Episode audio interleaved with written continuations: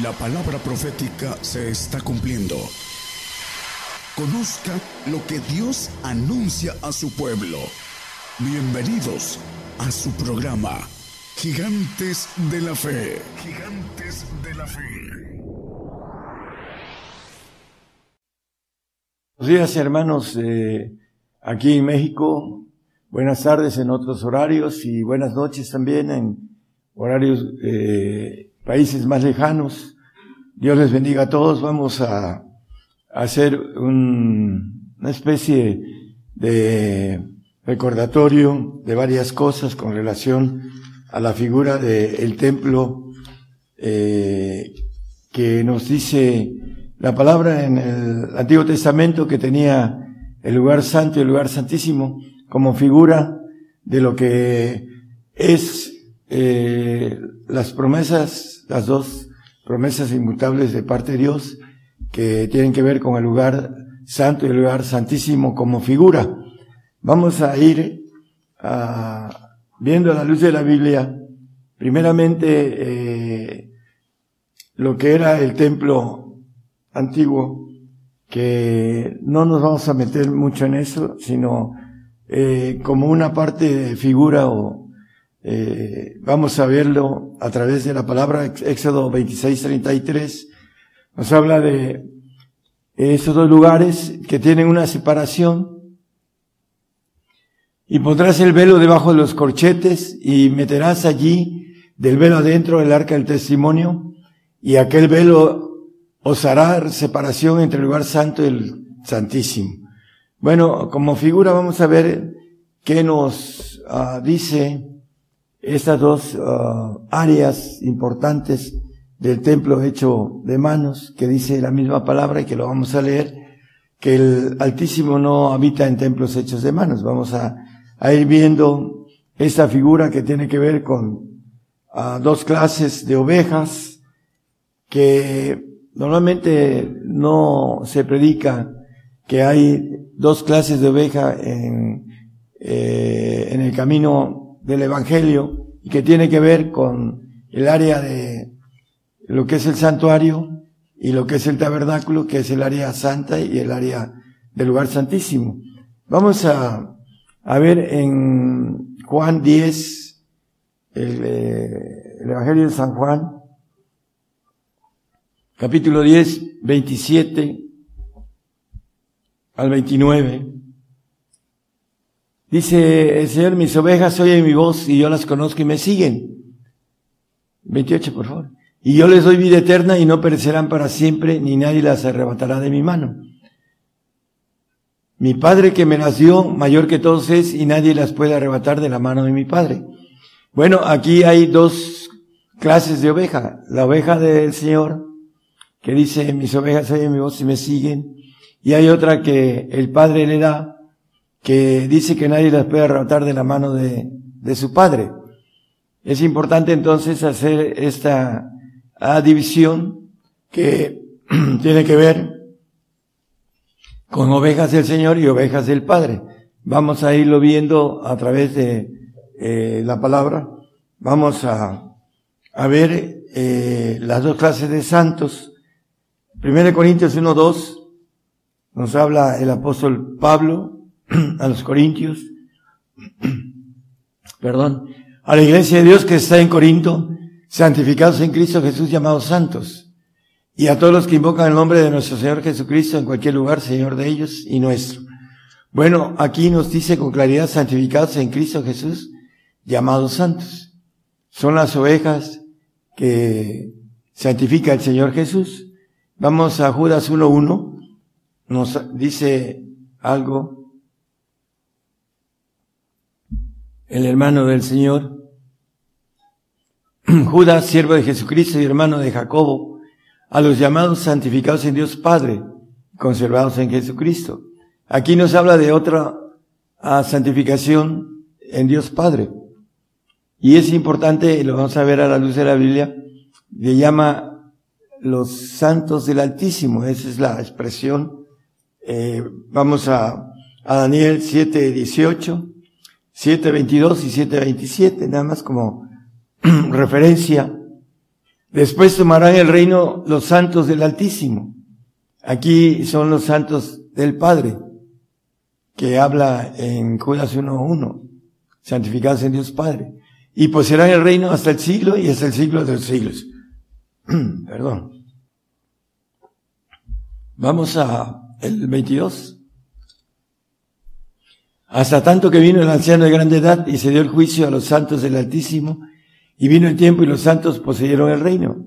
Bueno, dice Apocalipsis 24, 26, que los santos, ah, hablando de sacerdotes, reinarán con Cristo mil años, eh, reyes y sacerdotes, que son los santos del Altísimo son los reyes y los sacerdotes son los santos que tienen la expresión simple de santos.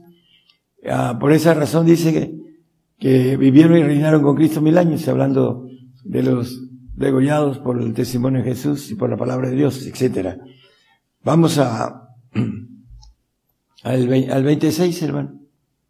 Bienaventurado y santo que tiene parte en la primera resurrección. La segunda muerte no tiene potestad en eso, antes eran sacerdotes de Dios y de Cristo y reinarán con él mil años. Bueno,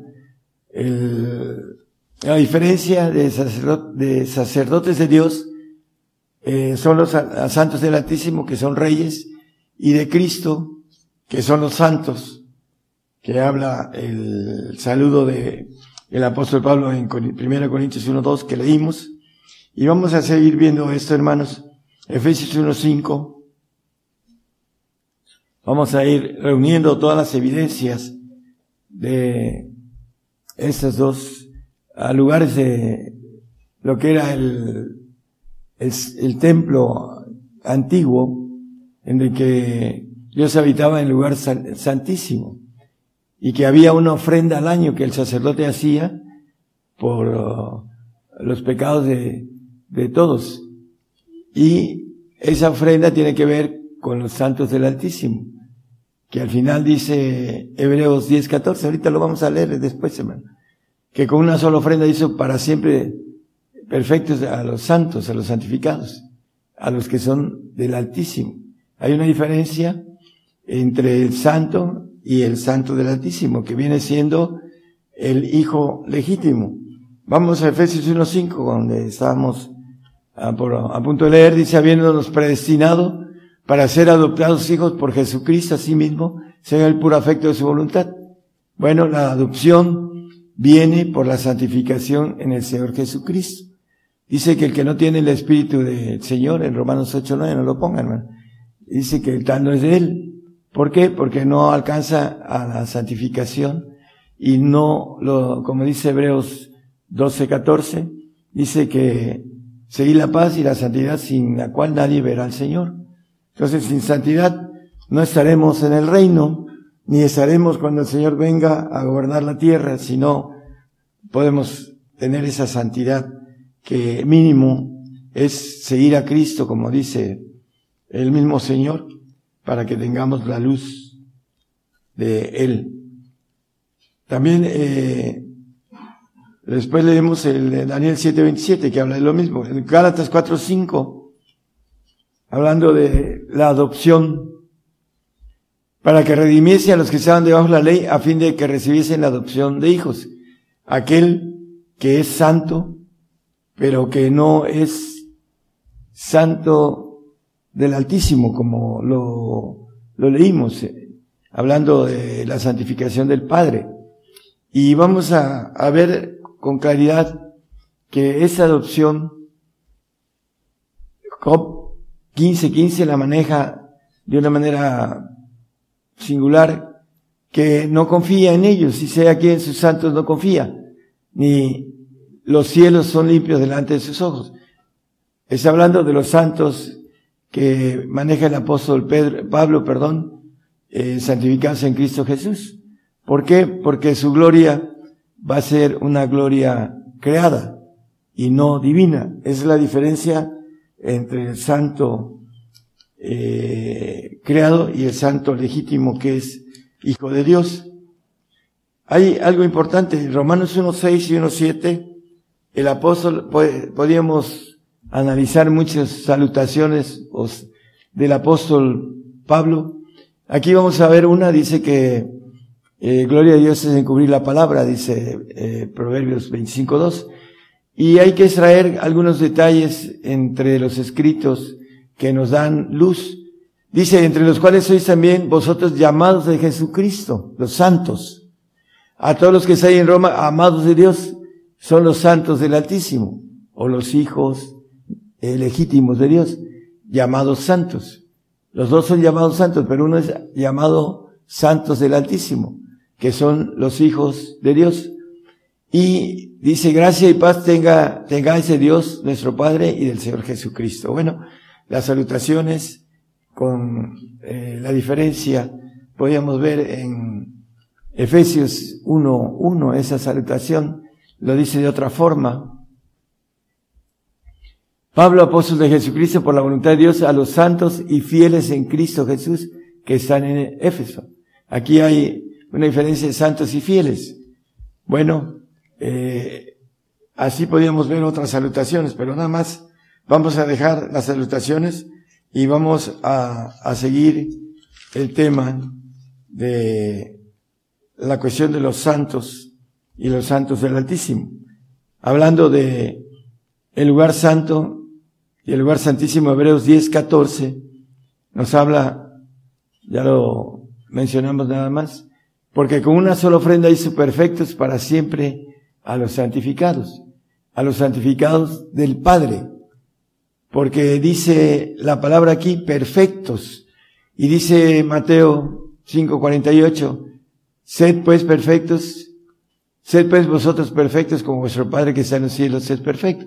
Entonces, estos santos que habla aquí, el 1048, perdón, el, el 1014 de Hebreos, dice que con una sola ofrenda, en el Antiguo Testamento, cada año hacían una ofrenda el, sacerdote para que hubiera esa figura de la perfección, pero dice que no se podía hacer perfecto eh, al hombre este tipo de sacrificios. Entonces maneja que con mejores sacrificios, este Señor vino a, hacer perfecto al hombre. Vamos a Filipenses 3:15. La perfección es el propósito de Dios para el hombre. Así que todos los que somos perfectos, eso mismo sintamos. Y si otra cosa sentís, eso también os revelará a Dios hablando eh, el apóstol Pablo de la cuestión de la perfección, dice en, en Colosenses 1.28 que ese era su, uh, su propósito, era también eh, el trabajo mayor que él quería presentar a todo hombre perfecto en Cristo Jesús, el cual nosotros anunciamos amonestando a todo hombre y enseñando en toda sabiduría para que presentemos a todo hombre perfecto en Cristo Jesús. Era ah, su pasión del apóstol presentar a todo hombre perfecto. Efesios 4:13 nos dice de la perfección en Cristo hasta que todos lleguemos a la unidad de la fe, la fe de Dios, eh, que tiene que ver con la fe del Espíritu Santo, la fe de Cristo y la fe del Padre para obtener ese, esa bendición del conocimiento del Hijo de Dios a un varón perfecto a la medida de la edad de la plenitud de Cristo. Bueno, el varón perfecto es el plan de Dios para haber hecho el hombre. Y es muy escondido este plan de parte de Dios eh, que tiene que ver con ah, la palabra que está como dice Gloria a Dios, es cubrirla, está encubierta. Marcos 10, 28 y 29, vamos a ir viendo.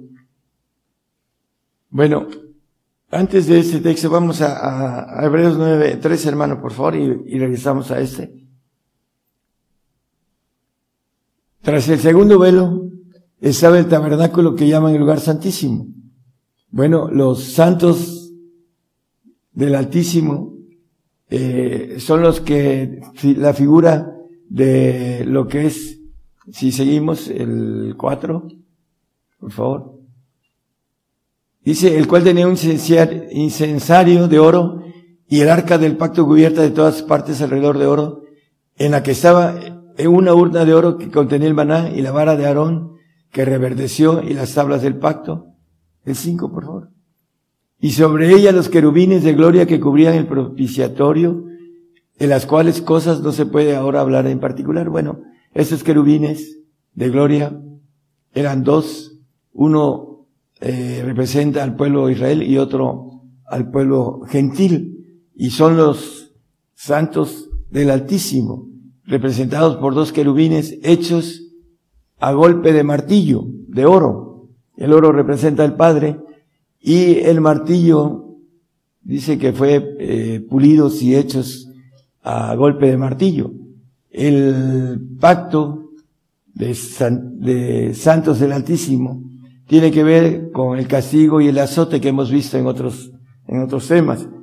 Por esa razón, la figura de estos querubines que tienen que, eh, representan a los que tienen eh, la bendición de hacer estas leyes que viene a la luz de la Biblia. Vamos a ver en Juan 15, 10, vamos a ver eh, que hay una diferencia entre estas ovejas del Padre y las ovejas de Cristo tienen que ver con mandamientos. Si guardares mis mandamientos, estaréis en mi amor, dice el Señor. Como también he guardado los mandamientos de mi Padre y estoy en su amor. Entonces, hay dos clases de mandamientos. Los mandamientos de las ovejas de Cristo, los santos, y los mandamientos de las ovejas del Padre, los santos del Altísimo, que hemos estado diciendo y manejando a la luz de la palabra y nos maneja el apóstol Pedro algo que tiene que ver con los santos del Altísimo. Vamos a Marcos, ahorita donde estábamos, 10, 28, 29. Entonces Pedro comenzó a decirle, sé aquí, nosotros hemos dejado todas las cosas y te hemos seguido. Y después le pregunta, Respondiendo Jesús dijo, de cierto os digo que no hay ninguno que haya dejado casa o hermanos o hermanas o padre o madre o mujer o hijos o heredades por causa de mí y del Evangelio. Dice el 30, hermano, por favor, que no reciba cien tantos ahora en este tiempo, en el milenio, porque dice la palabra que no recibieron las promesas, todos estos, los grandes hombres de la fe, lo podemos leer en el 12, 13, ahorita lo vamos para allá de Hebreos, dice aquí que haya dejado casas, hermanos, hermanas, madres, hijos, heredades con persecuciones y en el siglo venidero la vida eterna. Eh, cien tantos es un diez por diez, es la totalidad de todo, dice Apocalipsis 21, 7, dice, el que venciere, que venciere estos mandamientos del Padre, pues será todas las cosas, y yo seré su Dios y él será mi hijo, hijo legítimo, al que venciere los mandamientos del Padre, para estar en el amor del Padre. Los mandamientos del Señor eh, son para ser santos y ya los hemos visto en otros temas, hablando de cómo santificarse. Pero vamos a ver cómo el amor del Padre está dado en algo que el creyente no quiere entender el Señor vino a cambiar algunas leyes del Antiguo Testamento al Nuevo Testamento y otras siguen siendo las mismas. Pero las leyes que Él cambió, dice, habéis oído, dice lo que dice la ley, hablando de el, eh, la relación de ojo por ojo y diente por diente, eh, la ley del talión, Dice, más yo digo, amad a vuestros enemigos y bendecirlos, etcétera, ¿no? Entonces vino a cambiar el, eh, ese tipo de leyes. Y vino a cambiar también algo importantísimo. En el Antiguo Testamento Dios daba riquezas, porque no había acceso al Padre, porque el Señor todavía no había hecho eh, el sacrificio. Pero dice que Él es el camino, la verdad y la vida, y nadie viene al Padre sino por mí. Abrió el camino para poder ir al Padre, pero hay leyes para poder ir al Padre, hay leyes para poder ir al Señor. Y aquí nos vamos a, las leyes que nos maneja el amor del Padre, el amor de Cristo. Lucas 12, 31 y 32. Procurar el reino de Dios, dice, y todas esas cosas serán añadidas. Vamos a unos textos anteriores, hermano, unos tres textos del 31, 29, 30 y 30. Dice, vosotros pues no procuréis que hayáis de comer o que hayáis de beber, ni estéis en ansiosa perplejidad. Antes de ese texto dice que él tiene cuidado. No, no lo ponga así. Sigue el 30, por favor. Antes de esto el Señor maneja que él tiene cuidado de las aves y tiene cuidado de los lirios y nosotros somos más eh, preciados que eh, esa creación de lirios y de aves y que dice que nosotros no debemos de tener cuidado con estas cosas de comida, de bebida, de vestido, porque dice que todas estas cosas buscan las gentes del mundo, que vuestro Padre sabe que necesitáis estas cosas. Él las sabe antes de que se las pidamos. 31. Más procurar el reino de Dios y todas estas cosas os serán añadidas. Lo que está diciendo. Y el 32 dice, aquí viene lo bueno. No temáis manada pequeña, es una manada pequeña porque la salvación es muy simple, muy sencilla, muy suave y muchos andan por ese camino ancho. Son cristianos del mundo que creen en el Señor, pero no siguen al Señor, no se convierten y al final de cuentas su pago es un paraíso, pero no tienen vida eterna. Ya esto lo hemos visto en otros temas. Dice, porque al Padre ha placido daros el reino, a esta manada pequeña. Y el 33, vended lo que poseéis y dad limosnas. Haceos bolsas que no se envejecen, tesoros en los cielos que nunca faltan, donde el ladrón no llega ni polilla corrompe. Y el 34 dice que donde está nuestro tesoro, ahí también estará vuestro corazón. Es eh, lo que abunda en, en el corazón, es lo que hacemos y decimos, este, y actuamos. Entonces, eh, el hombre podrá decir cosas, pero las acciones hablan sobre lo que eh, dice y lo prueba si es cierto o no lo que está diciendo. Es importantísimo porque los hombres no entienden el cambio de la ley del dinero. Dice Lucas 4, creo que es entre los primeros versículos, a ver hermano Julio, dice que si somos ah, infieles en las malas riquezas, le llama malas riquezas porque el diablo, desde que el Señor ascendió, tuvo derecho a el cambio y el dinero es la raíz de todos los males, dice, maligno. Entonces aquí, ah, en Lucas 16, 11, pues si en las malas riquezas no fuisteis fieles, ¿quién, ¿quién os confiará lo verdadero? Bueno, aquí nos dice, por ejemplo, Mateo 19, 21, si quieres ser perfecto, si quieres ser santo del Altísimo, dícele Jesús, si quieres ser perfecto, anda, vende lo que tienes y dalo a los pobres y tendrás tesoro en el cielo y ven y sígueme. Dentro de poco, hermanos, vamos a llegar a cero los que creemos en Jesucristo y que tememos al Señor y, y no tememos al que mata el cuerpo, que es el diablo. Tiene poder para eso y tiene derecho, porque la carne está condenada al pecado, dice en Romanos 8.3, no, no lo pongan nada más como referencia. Por esa razón, esta carne va al polvo. Y esa carne con el ADN adámico no regresa nunca. Entonces, el salvo dice que no queda en casa para siempre. También no regresa cuando se desaparezca. Pero vamos a lo que es importante. Aquí dice que si queremos ser perfectos, vendamos lo que tenemos. Y darlo a los pobres, no a los pobres del mundo, a los pobres santos. Porque así lo llama la Biblia. Y maneja algo importante, hermanos. Como figura el apóstol Pablo en el 6.10 de 2 Corintios, dice algo importantísimo. Como doloridos, mas siempre gozosos, como pobres.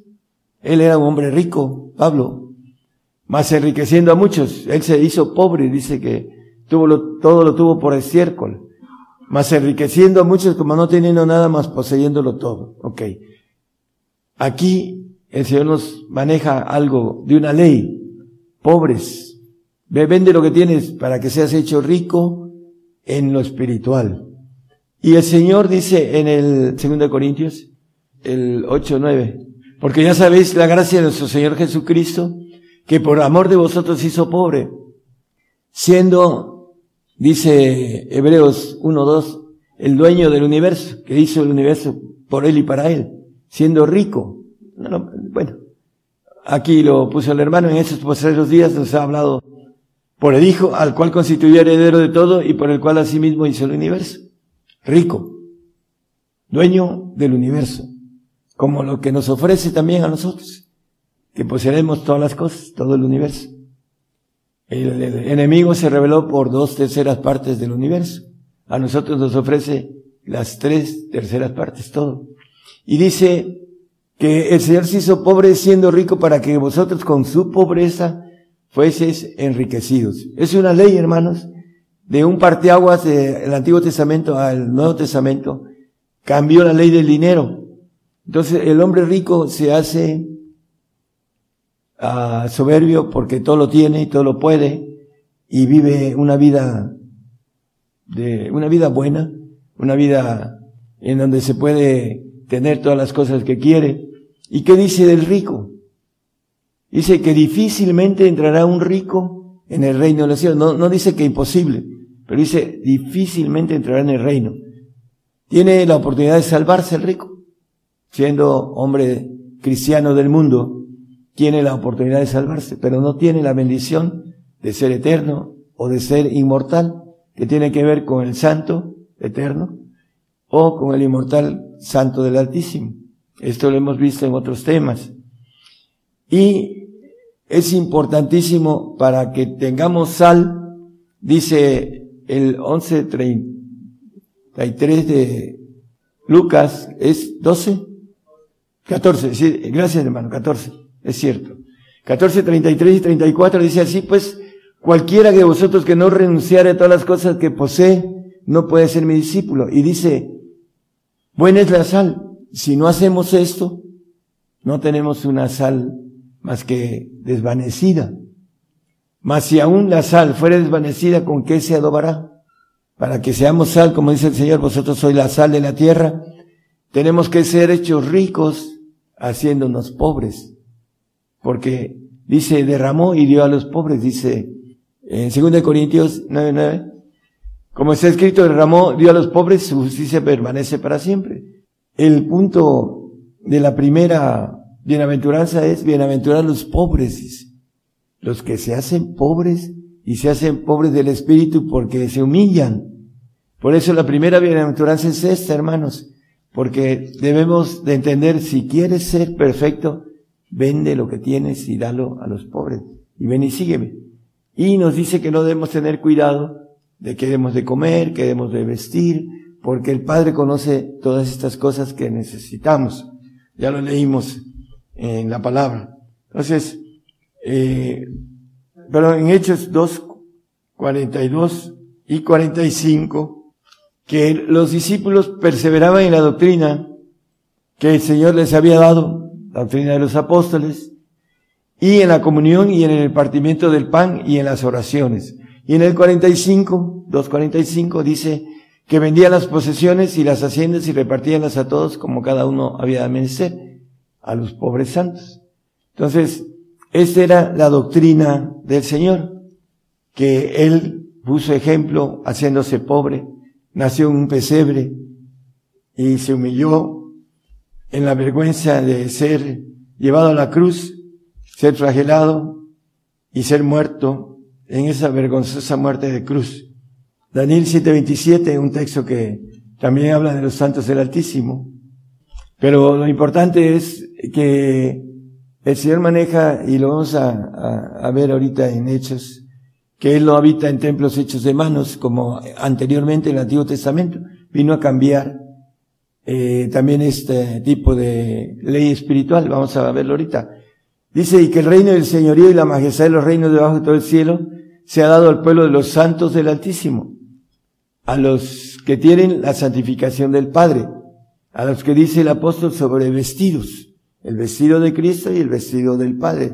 Por eso llama sobre vestidos en eh, Corintios 5.2. Y por eso también gemimos deseando ser sobrevestidos de aquella nuestra habitación celestial. El vestido de santo del Señor y el vestido de santos del Altísimo es un sobrevestido, que es el vestido del Padre, pero que tiene estas reglas para obtener este vestido de inmortalidad. Y es importante para que jamás de los jamases podamos dejar de existir. Y aquí, en donde estábamos viendo, en Daniel, dice que le dio todos los reinos, debajo de todo el cielo, de los segundos cielos, se ha dado al pueblo de los santos del Altísimo, lo que estábamos viendo, cuyo reino es reino eterno y todos los señoríos le servirán y obedecerán. Ese es el premio para aquel que haga estas cosas, estas leyes. Vamos a ver en Hebreos 11.6 Sí, eh, pero sin fe es imposible agradar, a Dios, porque es menester que, que a Dios se llega, crea que le hay y que es galardonador de los que le buscan. Hay que hablar de tres clases de fe. De Dios. Tenemos una fe humana en Dios, en Dios, creemos en Dios en nuestra carne. Pero la fe de Dios que viene de lo alto, viene a través de uno de los dones del Espíritu Santo que dice fe. Corintios, Corintios 12. Entonces 9, ok. Aquí habla a otros fe por el mismo Espíritu, el Espíritu Santo. Hay gente que tiene dones del Espíritu Santo porque los ha procurado, como dice la Biblia, lo dice el apóstol Pablo, y empieza a levantar paralíticos, a sanar a ciegos, enfermos. Eh, entonces empieza a manifestarse la fe que tiene del Espíritu Santo, que la, la hizo este, fuerte, grande, y empieza a tener milagros que impactan y que por eso muchos llegan a creer, vienen al Señor a través de, lo que son los milagros. Pero hay un texto que dice el Señor, dice acerca de esto, en tu nombre hicimos milagros, en tu nombre eh, echamos fuera demonios, no os conozco. ¿Por qué? Porque no oyeron las leyes del Señor para ser santo el amor de Cristo. Por esa razón ellos van a estar en el paraíso con, eh, a, pesar de haber tenido ese, esa autoridad de esos este, eh, poderes, pero no alcanzan a tener el espíritu, el sello del Señor o el espíritu del Señor para poder este, ser de Él, como dice el 8.9 de Romanos. Muchos me dirán aquel día, Señor, Señor, no profetizamos en tu nombre y en tu nombre lanzamos demonios y en tu nombre hicimos muchos milagros. Bueno, son los que tienen la fe del Espíritu Santo, porque creen en el Espíritu Santo, pero no alcanzan por falta de conocimiento, por falta, por ignorancia, no ven las leyes que se necesita para ser digno del Señor. Hay una lista en la Biblia de dignidad del Señor el que no toma su cruz y me sigue no es digno de mí, el padecimiento.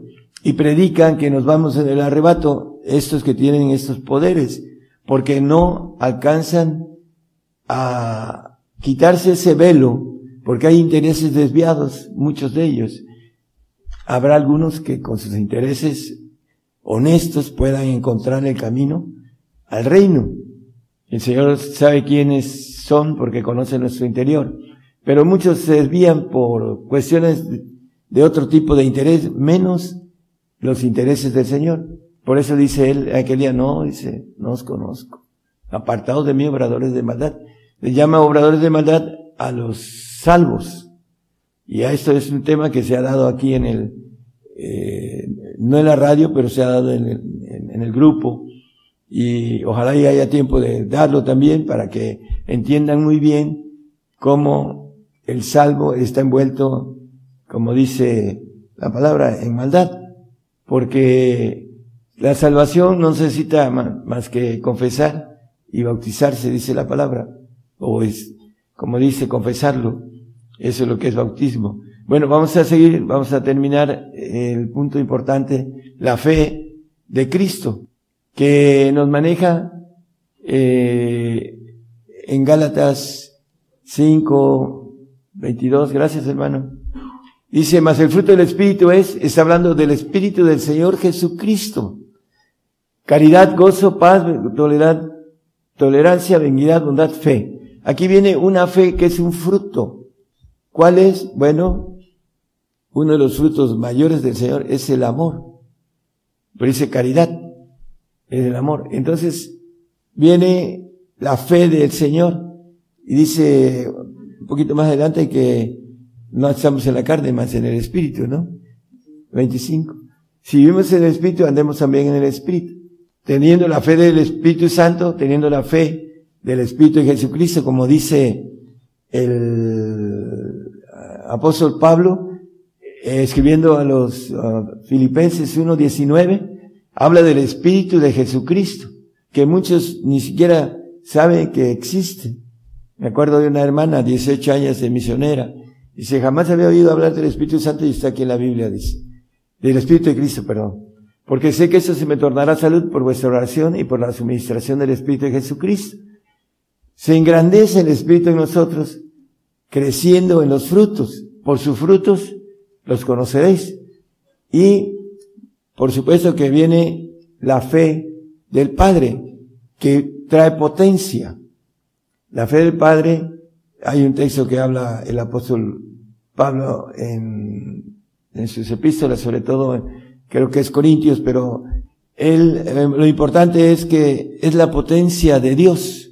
La fe del Padre viene con las tres uh, completas, la fe del Espíritu Santo. Bueno, gracias hermano, en Santiago también nos dice esto. ¿No ves que la fe, la fe que viene del Padre, obró con sus obras y que la fe fue perfecta por las obras, una fe perfecta que viene de la primera persona de la Trinidad, que es el Padre, hablando de las tres fe que debe tener el hombre para tener la fe de Dios. Así lo llama la palabra cuando habla de los tres, la fe de Dios. Y esto nos da la bendición de estar en, el pacto de los santos del Altísimo. Dice el 91.9 del Salmo, porque has puesto por habitación al Altísimo por tu habitación. Los santos del Altísimo son los que van a tener la bendición de ser inmortales, de ser perfectos, de ser una criatura, una nueva criatura. Le dicen al, al cristiano desde que cree eres una nueva criatura.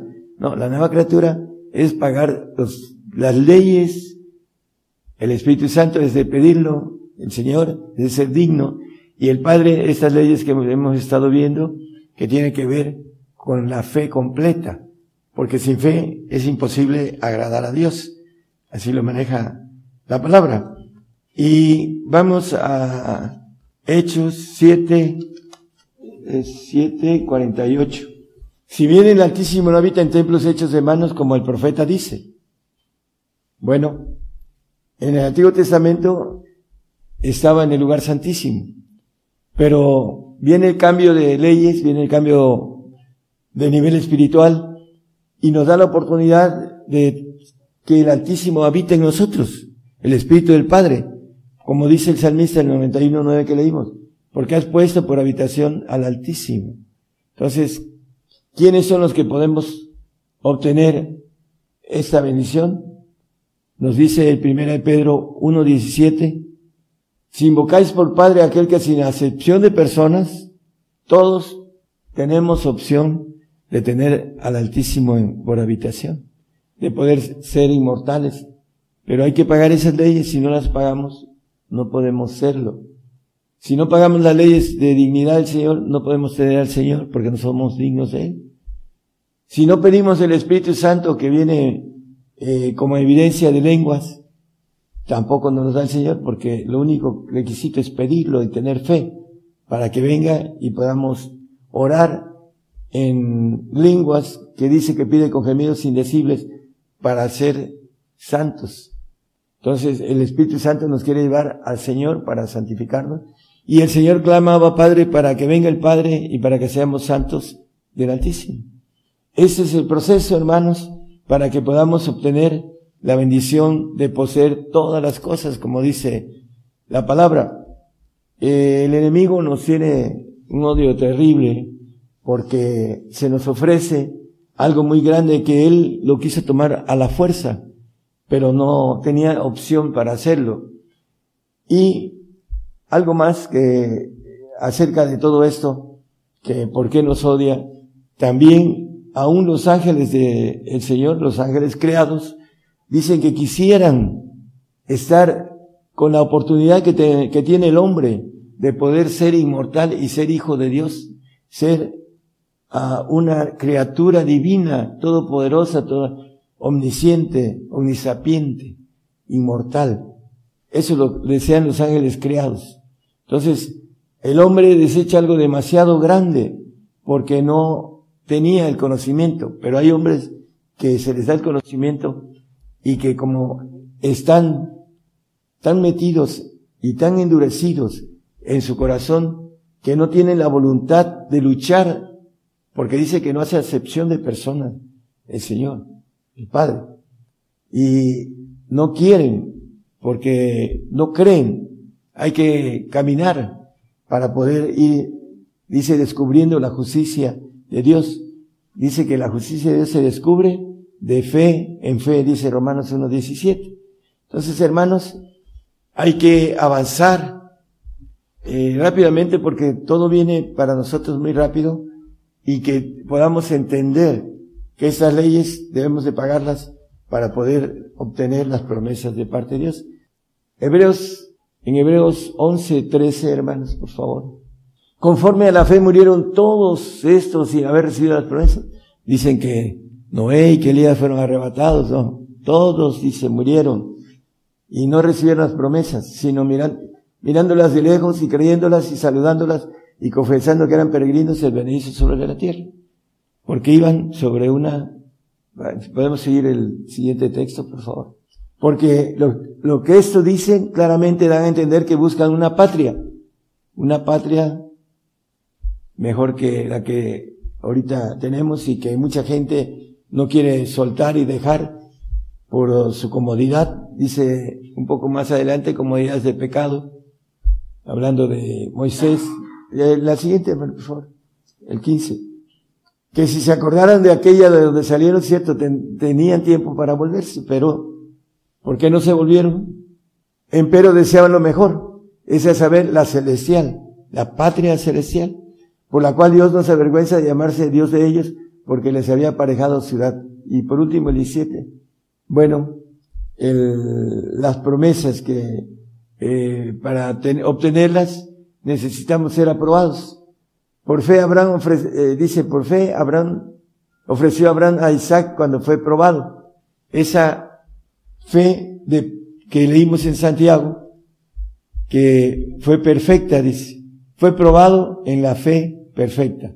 Y la fe perfecta son las leyes que nos pide el Señor y que una última ley de la fe perfecta es ser castigado y azotado. Dice que el que recibe el 11, perdón, Hebreos 16. Porque el Señor al que ama castiga y azota a cualquiera que recibe por hijo. El castigo y el azote viene para el perfecto. El castigo viene para el santo. Nada más. El santo eh, tiene una menor gloria, una, una gloria uh, creada, por la cual va a ser vigilado en sus eternidades. Si se porta correcto, seguirá pasando de una eternidad a otra, como dice la palabra en Crónicas, primera Crónicas 16, 36, habla de eternidad eternidad. Entonces el santo va a tener que estar siendo examinado de una eternidad a otra para seguir pasando de eternidad a eternidad. El inmortal es aquel que no es juzgado de nadie. Lo dice el 2 creo que es 15 de, primera de Corintios, el espiritual no es juzgado de nadie. Con eso vamos a terminar. 2.15, ¿verdad? Pero el, espiritual juzga todas las cosas, mas, él no es juzgado de nadie. Es el inmortal el que tiene la naturaleza perfecta de Dios, el que va a recibir esa bendición de la nueva criatura que dice el apóstol Pablo, que ni la circuncisión ni la incircuncisión, sino lo que vale es la nueva criatura. Entonces, hermano, vayamos en pos como dice el apóstol Pablo, en pos de esa perfección, dejando atrás lo que queda, sigamos al premio del supremo llamamiento, que es la perfección. Dios les bendiga a todos. Por el día de hoy hemos conocido más de la palabra profética más permanente que alumbra como una antorcha en un lugar oscuro hasta que el día esclarezca y el lucero de la mañana salga en vuestros corazones. Esta ha sido una producción especial de Gigantes de la Fe.